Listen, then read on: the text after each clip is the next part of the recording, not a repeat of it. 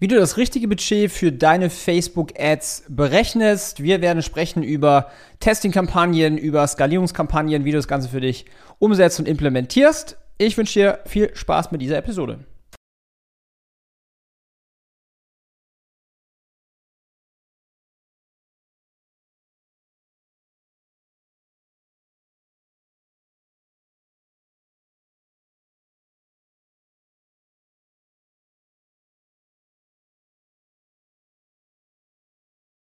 Wir sprechen jetzt heute über das Thema Facebook Ads. Facebook Ads ist eins der heißesten Topics für jeden Online-Händler, denn Meta, Facebook, Instagram gehört ja alles miteinander zusammen, ist mitunter heute immer noch der absolut stärkste Kanal, wenn es darum geht, eine E-Commerce-Marke groß zu machen. Und wenn ich von groß spreche, dann spreche ich bis zu neunstellige Jahresumsätze. Wir haben tatsächlich eine Brand, die das macht.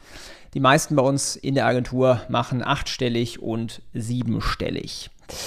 Und der Haupttreiber ist, wie bei allen, das Thema Facebook-Ads, Meta. Ja, jetzt erreicht mich natürlich oft die Frage, vor allen Dingen auch durch unser Coaching-Programm, weil das sind natürlich Online-Händler, die sind noch nicht im sieben- oder achtstelligen Bereich, die sind noch relativ am Anfang oder ein bisschen fortgeschritten.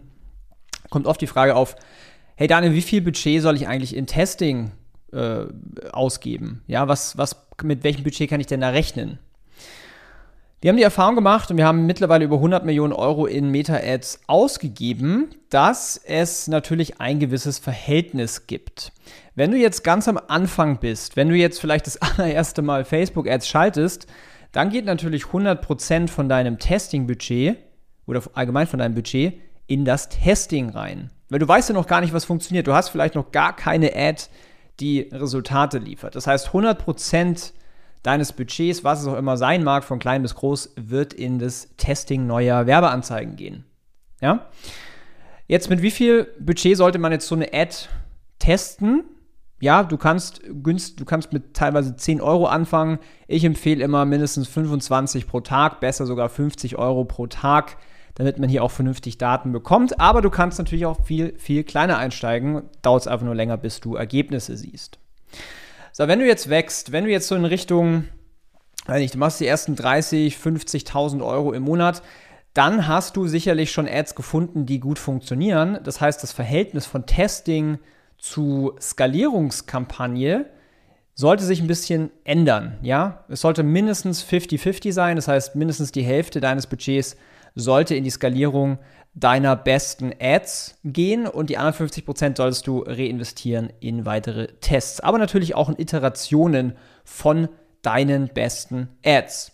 So, wenn du jetzt weiter wächst, ja, sagen wir mal, du bist jetzt halt irgendwann mal auf 100k, auf 200k, auf 500k, auf eine Million im Monat, dann ist eher so das Verhältnis, dass du sagst, okay, ich nehme 10 bis 15% meines Daily Ad Spends auf Meta her und investiere es dann in Testing-Kampagnen. Das heißt, wenn du jetzt zum Beispiel 3000 Euro am Tag ausgibst in deinen Werbekonten, dann solltest du schon mal mindestens 300 bis 450, 500 Euro am Tag in neue Tests investieren, sodass du natürlich garantieren kannst, immer wieder neue Winners in deinen Werbeanzeigen zu finden. Ja, das ist der Schlüssel. Das heißt, so ist das Verhältnis, wenn du jetzt relativ am Anfang bist und noch gar nicht so viel Adspend hast und noch gar nicht so viele Winner hast, logischerweise 100% deines Budgets geht in das Testing.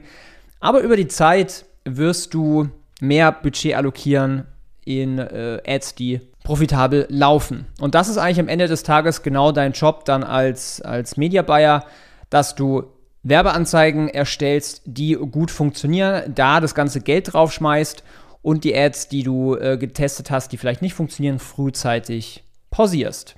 Ja, das war alles, was du wissen musst zum Budget. Nicht overcomplicaten, es ist relativ simpel, aber ich sehe die Frage halt relativ oft, deswegen habe ich jetzt hier mal dafür eine Podcast-Episode erstellt. Viel Spaß beim Umsetzen.